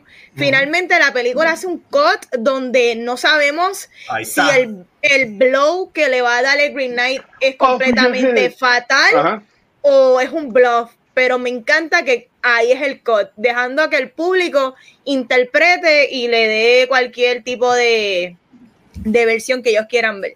¿Qué ustedes pensaron? Sí, a, mí me gustan esos finales así que, que, tú lo, que tú lo interpretas y nada, pensando en la, en la película y en las conversaciones, este, casi siempre la historia moderna del Hero's Journey es un journey de que el tipo se cree que no es suficiente hasta que logra ser suficiente y acá es como que más Hero's Journey de verdad. Porque el final yo lo puedes tomar como tú quieras, yo lo tomo como positivo porque, eh, o sea, toda la película, como dice el Watcher, el tipo no fue generoso, no fue cortés, hasta un fantasma le pidió, le preguntó qué, qué, hay para mí, siempre estaba buscando su, ganancia. Y desde, que entró esa fiesta de Navidad, mira, es una fiesta de Navidad, eso es para beber y comer lechón y está con los chismes familiares. El tipo siempre estaba pensando en la del, la del, la del, y me gustó cuando el caballero Green Knight le dijo, dame un golpe, porque eso era una prueba, como dice Watcher de moral, no le tienes que picar la cabeza. Y él se lo dice, lo que tú me hagas yo te voy a hacer, no le importó. Pero que al final con todo y eso, pues nada, este, eh, como que una enseña, es una enseñanza de que tú puedes reivindicarte, puedes aprender de tus errores, puedes lograr ser mejor persona, a pesar de ser una porquería de persona, porque hay muchas personas que lo usan de excusa de que siempre he sido así, que son los malos para mí, porque tú puedes cambiar en cualquier momento. Y están los otros, los que están dando látigos toda la vida, de que diablo, yo antes pensaba de esta manera y ya me siento mal porque ahora yo no pienso así. Yo, pues ya, eso fue ayer. Hoy tú puedes, tienes la oportunidad de ser otra persona. El final ambiguo, pues yo creo que no importa, aunque el, Green Knight matara, le picara la cabeza al, sobrino de Rey Arturo, literalmente o no, o simbólicamente, lo mismo porque él como era ya no existe, o sea que él murió, murió esa, esa persona egoísta. Así que el Green Knight le, sí, eh, lo, lo mató, pero lo mató de verdad, lo mató en buste. Mm, ok, ok. Mira, este, voy a, comenzar por siguiendo la línea de Hechizo. Hechizo, you just nailed it on the head. Este, eh, con ese final ambiguo que tenemos, que a mí me fascina, yo amo los, los finales ambiguos. Este, el hecho de que él es otra, una persona completamente diferente, porque acuérdate, él ve, nosotros vemos y él ve lo que pudo ser si él tomara una decisión pero luego él toma otra decisión, por ende todo lo que nosotros vemos deja de existir. Este es el multiverso del Green Knight de King Arthur. Este, este, él, independientemente de lo que termine pasando, este, de que en mi cabeza, él termina sin cabeza. Ese es, ese, ese, es el final que yo me creé en mi mente. Pero él es otra persona. Y Chito, tú lo acabas de decir, you nailed it. Mira, a mí me encanta ese final. A mí me encanta de que nosotros vemos lo que pudo ser. Este, para lo como lo dijo Watcher, él es un personaje que él es él es bien egocentrista, él es all about him, you know, he wants to become a knight.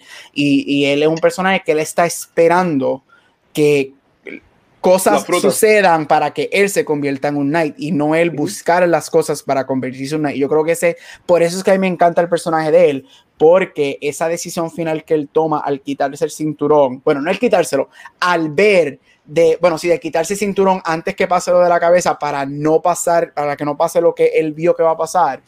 Ahí es donde tú dices todo lo que pasa con el fantasma, con los ladrones, con la, pareja, con los gigantes, tiene que pasar y él tiene que, su, él tiene que tener ese journey de an, e, just not an evil, from a douchebag to finally retain y ganar su honor tiene que pasar para llegar a eso. Y eso es lo que a mí me fascina. Este, obviamente es un Hero's Journey y me encanta. Ese final me encantó. Cuando yo vi lo que estaba pasando, dije, ah, ahí fue que antes, antes que se quitaran el throne room, el cinturón, yo, el cinturón, ay, y yo le grité al jevo mío, yo, esto es tu embuste, ¿verdad? Y me dijo, cállate, y de momento vemos que era tu embuste, y yo, yes, qué cosa cabrón, o sea, a mí me encantó, I love that, pero yo creo que era necesario, y Chiso nailed este, él dejó, él era otra, otra persona completamente diferente, este, y él se rinde a, a lo que vaya a ser que, que, el Green Knight le va a hacer. Y me encanta que termina con Off with Your Head y se acaba la película. Y, no, y, no enseñan. Oye, Gabriel, en, en, la novela, él, él no muere, él, él regresa. Él regresa. al reino. Que, eh, este, pues eso yo de, nuevo yo lo leí después, pero cuando vi la película por segunda vez, como que me di cuenta de eso. También me di cuenta que cuando él regresa en su viaje, pensando lo que pude, lo que pudo, el what if de, de él, este, atrás de su trono está la pintura que le dibuja la, la muchacha. Sí. Y obviamente, eh, cuando él se va a ir de, de, ese lugar, a él le dicen, este, nosotros no vamos a estar aquí, tú no, tú no nos vas a volver a encontrar. So, ¿sabes? Como que no era posible que tuviese el cuadro. So, eh, viendo, son esos detalles que ahí me volaban la cabeza. Este, a mí, a mí me gustó, me, me cantó mucho el final. Eh, yo lo que diría es que al final y al cabo, esto es como, como dijo Chiso, esto es un redeeming arc de él a lo último, porque él se pudo haber quedado con su cinturón y, de, y dejar que Knight hiciera el blow si es que lo iba a hacer. Este, cosa que en la novela no, no, no pasa, este, en la novela, en el poema. Este, pero cuando él dice, pues, wait, se quita, o sea, él está cagado, sudado, está de todo ahí, se, se quita la de esto y le dice ahora, este, ahí en Night le dice como que, ah, good job. ¿Tú me entiendes? Que básicamente ese fue su proceso para él convertirse en un Knight, por verlo así. Este, yo, mucha gente está diciendo y, como que me convencieron en ese punto de que todo esto es la mamá crea todo esto, crea el Green Knight, porque vemos, vemos el sobre con el estampado verde, que es de la mamá que ya le da, que es lo que tiene Green Knight con lo del el juego. Y, y, el Green Knight lo vende como un juego también, este es game. Este, para mí que esto fue la mamá para apoyarla a convertirse, a convertirla en un knight, porque dijo, este hijo mío es un queda, no ha hecho nada, tengo que hacer algo para apoyarlo, a que haga algo con su vida. Y honestamente a mí me, me, encantó, me encantó el final y lo visual de cuando se jala la, la correa. ¿Cómo? Está, está, está, está adentro de él. ¿Tú me entiendes? Y es como, que, y, es como que sufriendo, tú sabes. A mí me encantó y como se termina de. Ya, lo está. Ok, nada. Cuando se termina la cabeza se le cae. Por es que se en la película, yo no estoy diciendo nada malo. O sea, cuando se le cae la cabeza enseguida, yo digo, wow, qué cosa cabrona. Porque él, él pudo regresar, pero no estuvo con, su, con la mujer que ama porque ella no era de realeza y, tiene un hijo ahí, bastard, que no, que no reconoce. Este, entonces, a él le tiran mierda, como en Game of Thrones también le tiran. ¿Sabes? Como que, de nuevo, a mí, a mí me encanta ese viaje, en verdad. Y, y quiero, ya estoy pompeado, la quiero ver otra vez, en verdad. Me encantó, me encantó el final. Yo, yo quisiera, para mí el final es el que el Knight no lo mata. Eh, Your Head y él pues sí regresa a, a Cachivere y Arturo y es un buen rey. No es el, no es el rey que nosotros vimos. Es un, un, rey distinto y pues es un cuento feliz. Es, así que a mí me gustaría verlo. Así que soy optimista, pero yo lo veo, yo lo veo así. Muy bien. Vamos para otra preguntita que es un poquito más genérica y es más eh, la referente a A24. Y quería preguntarles para ustedes, ¿por qué ustedes entienden que A24 se distingue y cuál es su película favorita de, ellos. Este, yo voy a comenzar. Para mí, A24 se, se distingue y es porque es más experimental. Eh, y, y, me refiero a experimental para el público americano, porque por años las películas europeas siempre han sido bien experimentales, han, han hecho un montón de muchas otras cosas bien extrañas, bien visceral pero al A24 está, estar based en New York, en Estados Unidos, yo creo que ellos han creado a, que, ¿verdad? Este tipo de películas sea un poquito más comercial para, para el público de acá. Sí. So, por eso yo creo que ellos se distinguen eh, para personas que quizás no, es, no son tan familiares con lo experimental que ha sido las películas europeas desde like forever. Película favorita de A24.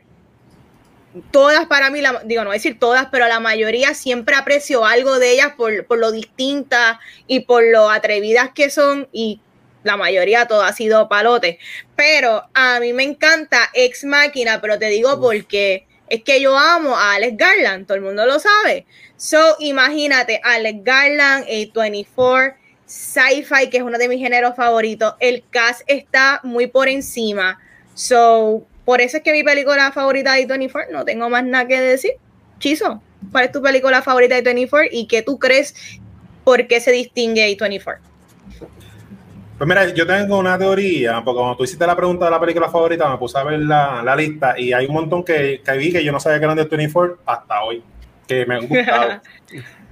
y no es, es, una crítica, ¿sabes? Porque eh, ella es la cultura capitalista de, de, de, Norteamérica, que yo la consumo un montón y yo me paso comprando cosas todos los días. Yo creo que me compren mis camisas. No estoy diciendo que es malo.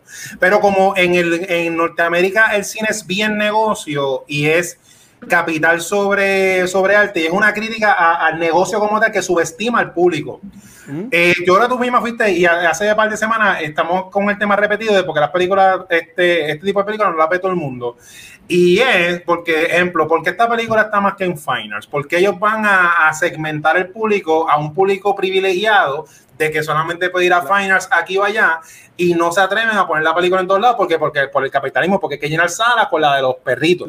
Y para que todo el mundo vaya a comprar los perritos, porque yo, porque yo estoy seguro que si esta peli y este tipo de películas las ponen en todos los cines, va a haber público que la va a ir a ver, porque yo soy uno que yo amo los muñequitos, yo amo los superhéroes y todo, pero yo estoy ahora mismo en un break de películas de superhéroes. Yo lo que estoy viendo es esto, este tipo de películas, porque necesito como que, como que un balance. Y qué bueno que existe A24, que como tú dices, el cine en otros países, está el capitalismo, pero a lo mejor no está tan fuerte como tal, y, y el cine sigue siendo un negocio, pero se enfocan más en contar la historia.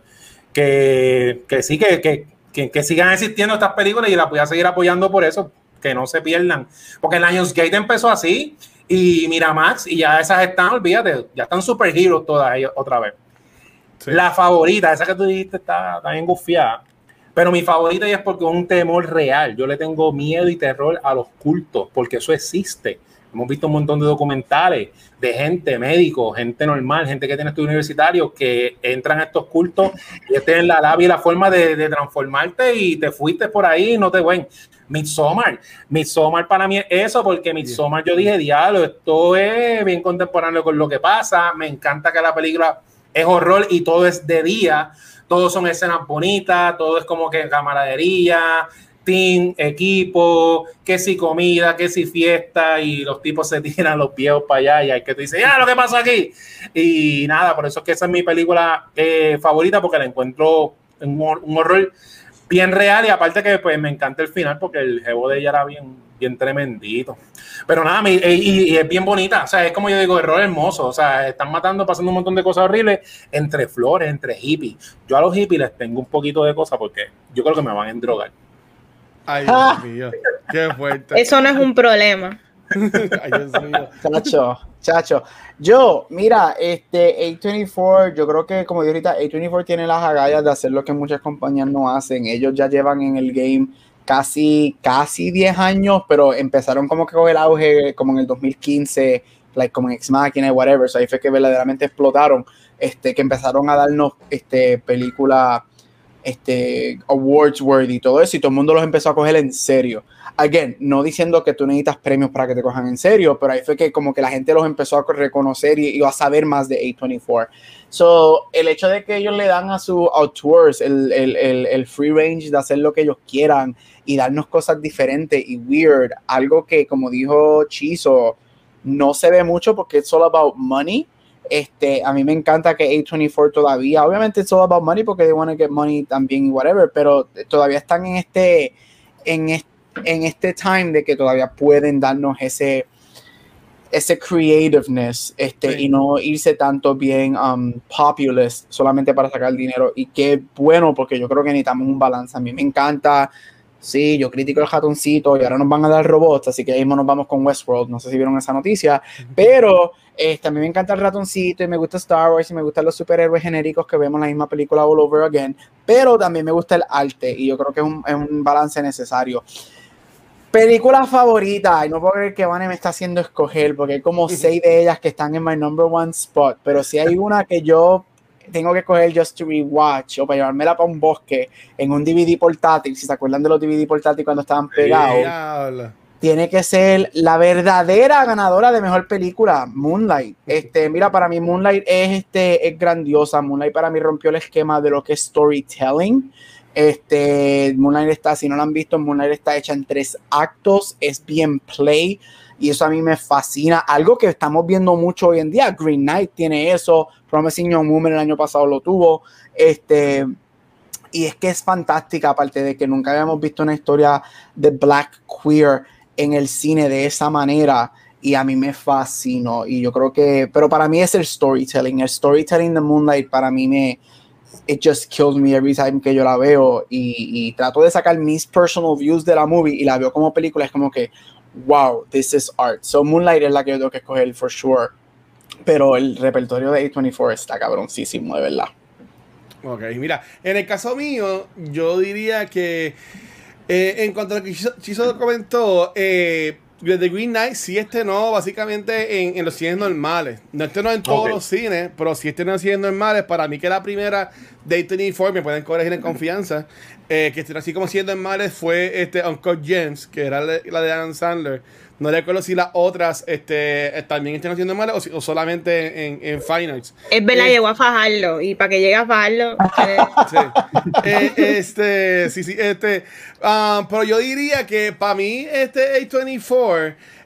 para mí es, como que el, el Archty, o sea que en la casa de graduanda siempre está como que en grupitos y lo que sea, y siempre está el, el la persona cool que también es como que un poquito Archty que maybe está en Drama Club o algo así por el estilo. Pero para mí eso es A24, ¿sabes? Que ellos, como ustedes han comentado en el episodio, ellos tienen the balls para este, tirar chavos en películas que maybe otra gente no hubiese hecho y, y funciona.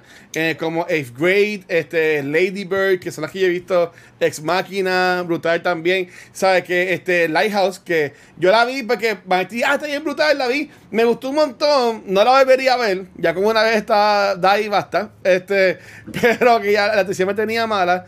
Pero yo diría que A24 para mí que siga creciendo, honestamente.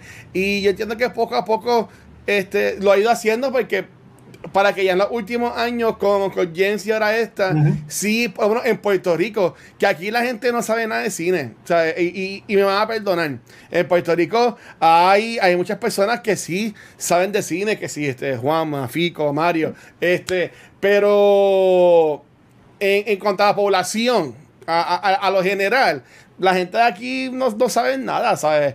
La gente de aquí no, no sabe los superhéroes, que es algo que no, no tienen por los ojos o que nariz que ellos van a saber que ella es de Green Knight. ¿Tú me entiendes? ¿Sabes? Como que, este, y, y yo entiendo que eh, le, falta, y, para que aquí en Puerto Rico ya estén entrando los cinemas comerciales, significa algo. Eh, yo imagino que allá afuera pues las pondrán con las películas normales, pero yo entiendo que poco a poco ha ido, ha ido creciendo y yo sí conozco en, Twitter a mucha gente que de aquí sí estuvieron promoviendo mucho la película este, y entiendo que pues poco a poco va a ir subiendo. En cuanto a mi favorita, yo no vi Midsommar. Este, y honestamente no pienso verla porque eh, yo leí en Google lo que pasa. Este, y, me sorprendió un montón y vi 20.000 reviews y como que busqué escenas en YouTube y yo, lo que esto en verlo en película como que me va... es que yo soy bien pendejo para las movies este de misterio. Y aunque no es tanto horror, pero como las cosas que pasan están un poco intensas y atención, pues me, me jode. Para mí está entre a mí me encantaría decir A Great o Lady Bird, pero tengo que ser bien honesto conmigo mismo y decir que eh, es eh, para mí está entre Uncle James y esta hora de Green Knight. Es de lo mejor que yo he visto de ellos. Obviamente, a mí me gusta mucho lo que es comercial. Yo amo también Fine Arts y pues estas películas es como que un happy medium bien perfecto. Este, eh, The Green Knight es una épica como los The Rings, así por el estilo. Sin, sin la acción, como, como, como comentó pero a mí me gustó un montón. Y la de Adam con James, pues, eh, aunque era una película que no tiene mucha acción, pero era un drama con tensión espectacular, actuaciones espectaculares. Este, tiene un par de cambios de gente cool. So, para mí diría esas dos. The Green Knight y Uncle James, para mí, es lo mejor que A24 nos, nos ha dado hasta ahora. Muy bien. Mira, y ¿verdad? para cerrar un poquito, no es para ser controversial, no necesariamente estas son mis expresiones. Ah. Pero no hay un episodio de cultura que no toquemos el tema de lo que son los streaming services y el futuro del cine. Ah. Para muchas personas, a estas ser películas, digamos que un poquito más experimentales, más pequeñas, y verdad, dado a cómo está la situación de la pandemia y los streaming services, muchas personas dirán que quizás estas películas son para ver en las casas. Yo le quiero preguntar a ustedes cuál es su mm. perspectiva y más allá de tú aislarte de como fan del cine, ¿ustedes realmente creen que estas películas se benefician de que quizás salgan en un streaming service donde la gente lo vea? Porque se ha dado el caso que películas que de otra forma, si no estuviesen en Netflix, la gente no lo ve, de repente las ven y las descubren, ¿me entiendes? películas que probablemente artsy que nunca las hubiesen visto, pues porque la gente no va al cine, como dijo el Watcher. El puertorriqueño típico no va al cine a escoger estas películas. Yo quería, ¿verdad? Si ustedes pudiesen compartmentalize, aislarse de fan de cine, porque a mí siempre yo voy a optar por ir al cine. Y si la tengo en casa, la veo en casa. Porque yo, ¿sabes? Yo tengo HBO Max, yo las veo en el cine como quiera y después las veo en, el streaming service, pero ¿qué ustedes, cómo ustedes le, contestarían a una persona que te diga, yo, la, yo siento que se deben de ver en casa? ¿Qué, ustedes piensan sobre eso? Mm. Si es mejor verla en la casa o en el cine, bueno, yo creo que en el cine es mejor porque siempre están hechas para eso, para, o sea, cuando se, desde que se, desde que se graban, que se graban como tal. Es nada, es que tiene que ver, aunque, o sea, tiene que ver todo con, el comercio y el cine por lo general está comercializado para un jangueo. Como tal, esto no son películas para janguear, esto son películas para tú sentarte a verla.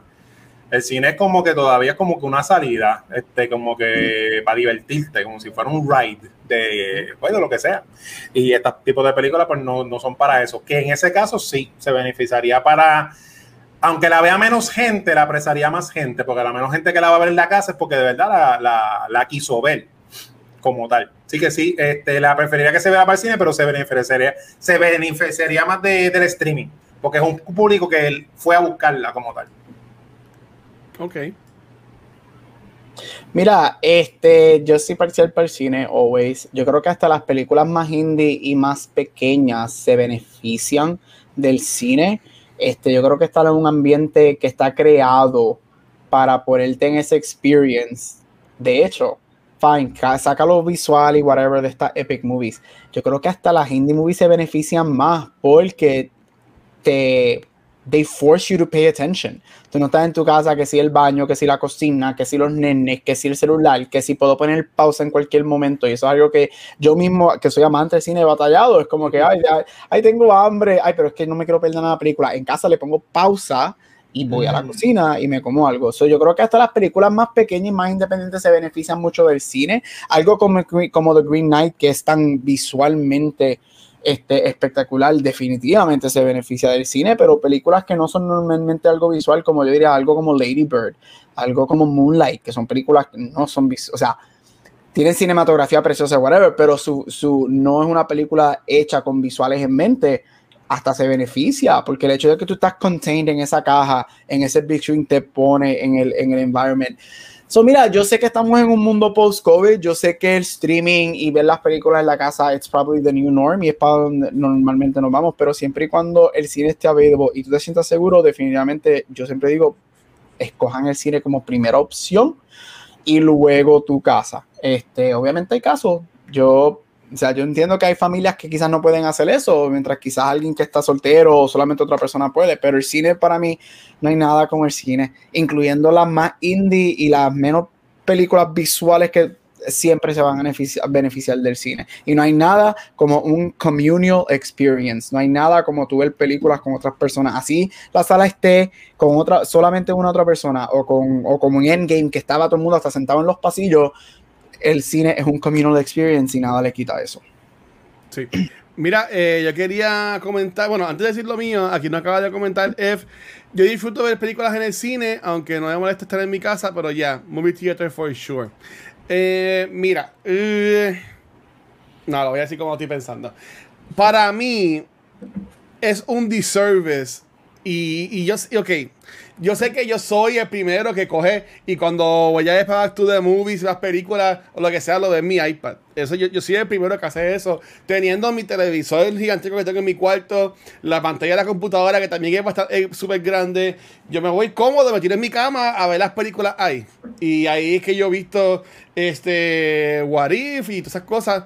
Pero para mí que todas estas películas es un disservice el, el que estén en, en, streaming service este, y, que, y que les quite a lo que es el cine.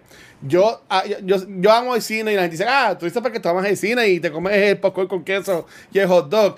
Pero aparte de eso, y, esto puede ser bien cliché, no hay experiencia de cine. Voy a hacer de ejemplo eh, Lighthouse.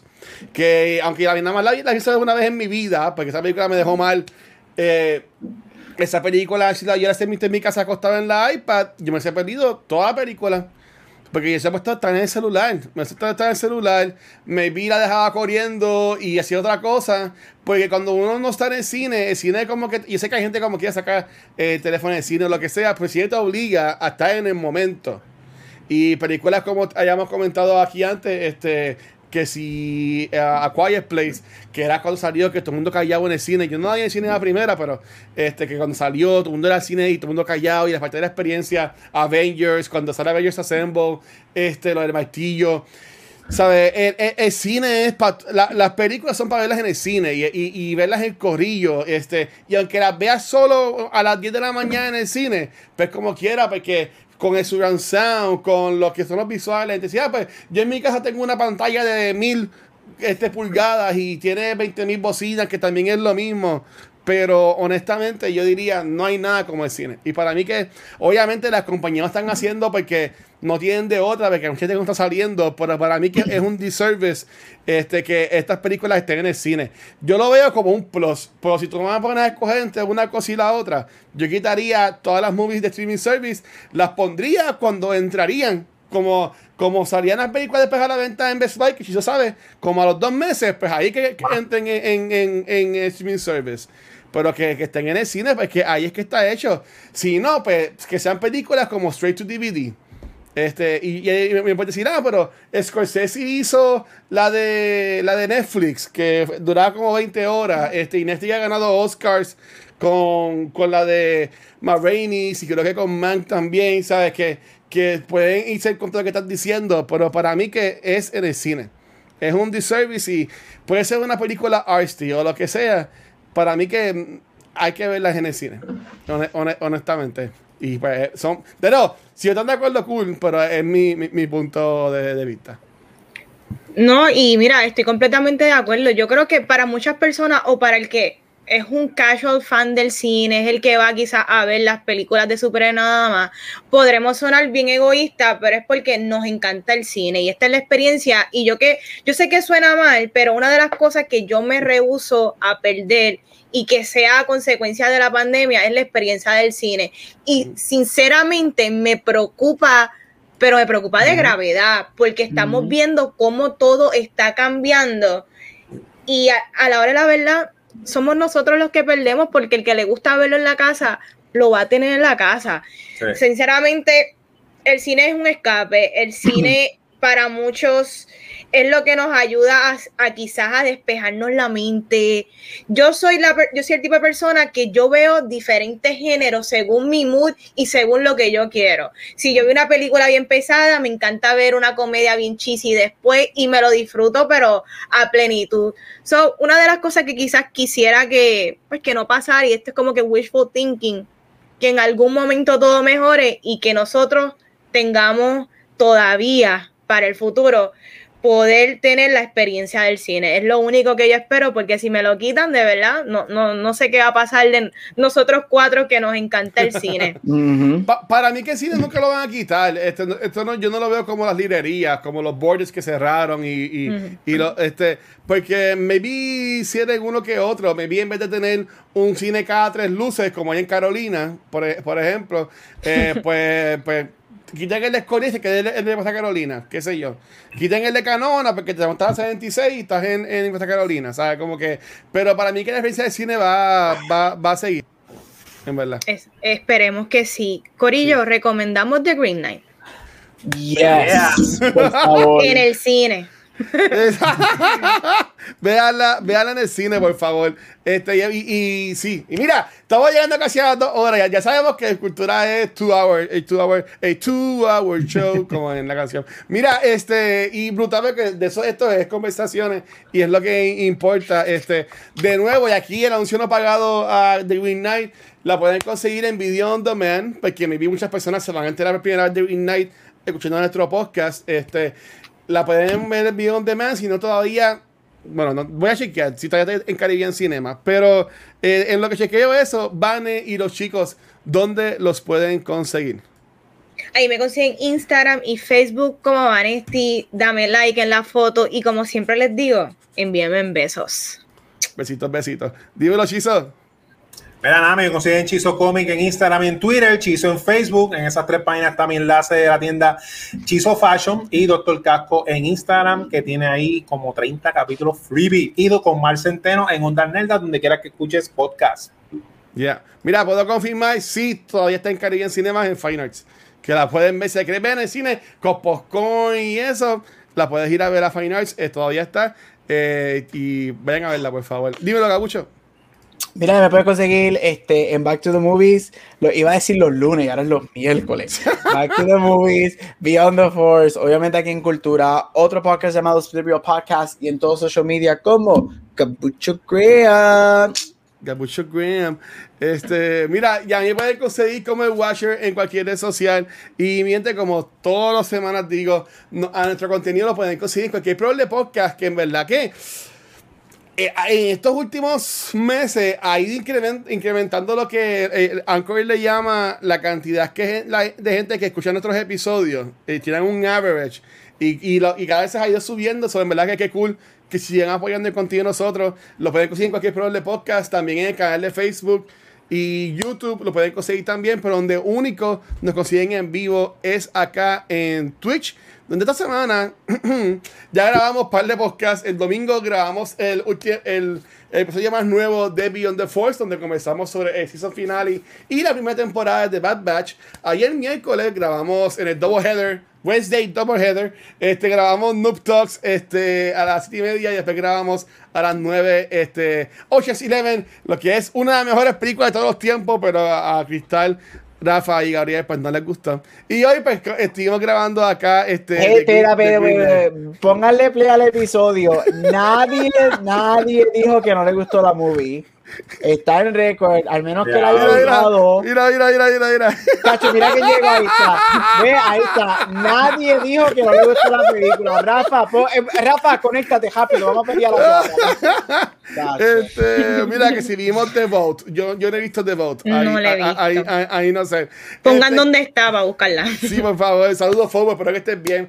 Eh, también gracias como a Fobos, a nuestros Twitch subscribers que siempre nos están apoyando. También a nuestros Patreons, este, gracias. Eh, eh, esta semana no grabamos ningún after show porque pues, los episodios han sido bastante largos.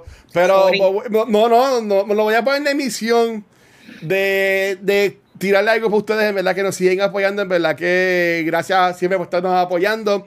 Este, la semana que viene venimos con Free Guy. Eh, lo que mucha gente está llamando una sorpresa del verano y del año. Eh, película que ya tiene confirmada secuela que está en producción. Este, y en verdad que a mí me gustó mucho, eso hay que ver. So, la semana que viene vamos a hablar de Free Guy. Y eh, por si acaso, para darle plot, que también tenemos por ahí, en Back to the Movies, vamos a hablar de Clue. Así que para terminar el mes de agosto de Unsolvable Movies. So, en verdad, todo el mundo, gracias por el apoyo. Nos vemos la semana que viene. Vane, por favor, despídete esto. Corillo, hasta aquí otro episodio de Cultura Secuencial. Como siempre digo, el mejor podcast de cultura popular de Puerto Rico. Venimos la semana que viene con Free Guy y los quiero a todos con las camisas azules. Así que, Corillo, nos vemos la semana que viene. y a diablo. Chequeado, bien, gracias. De azul, de azul los cuatro.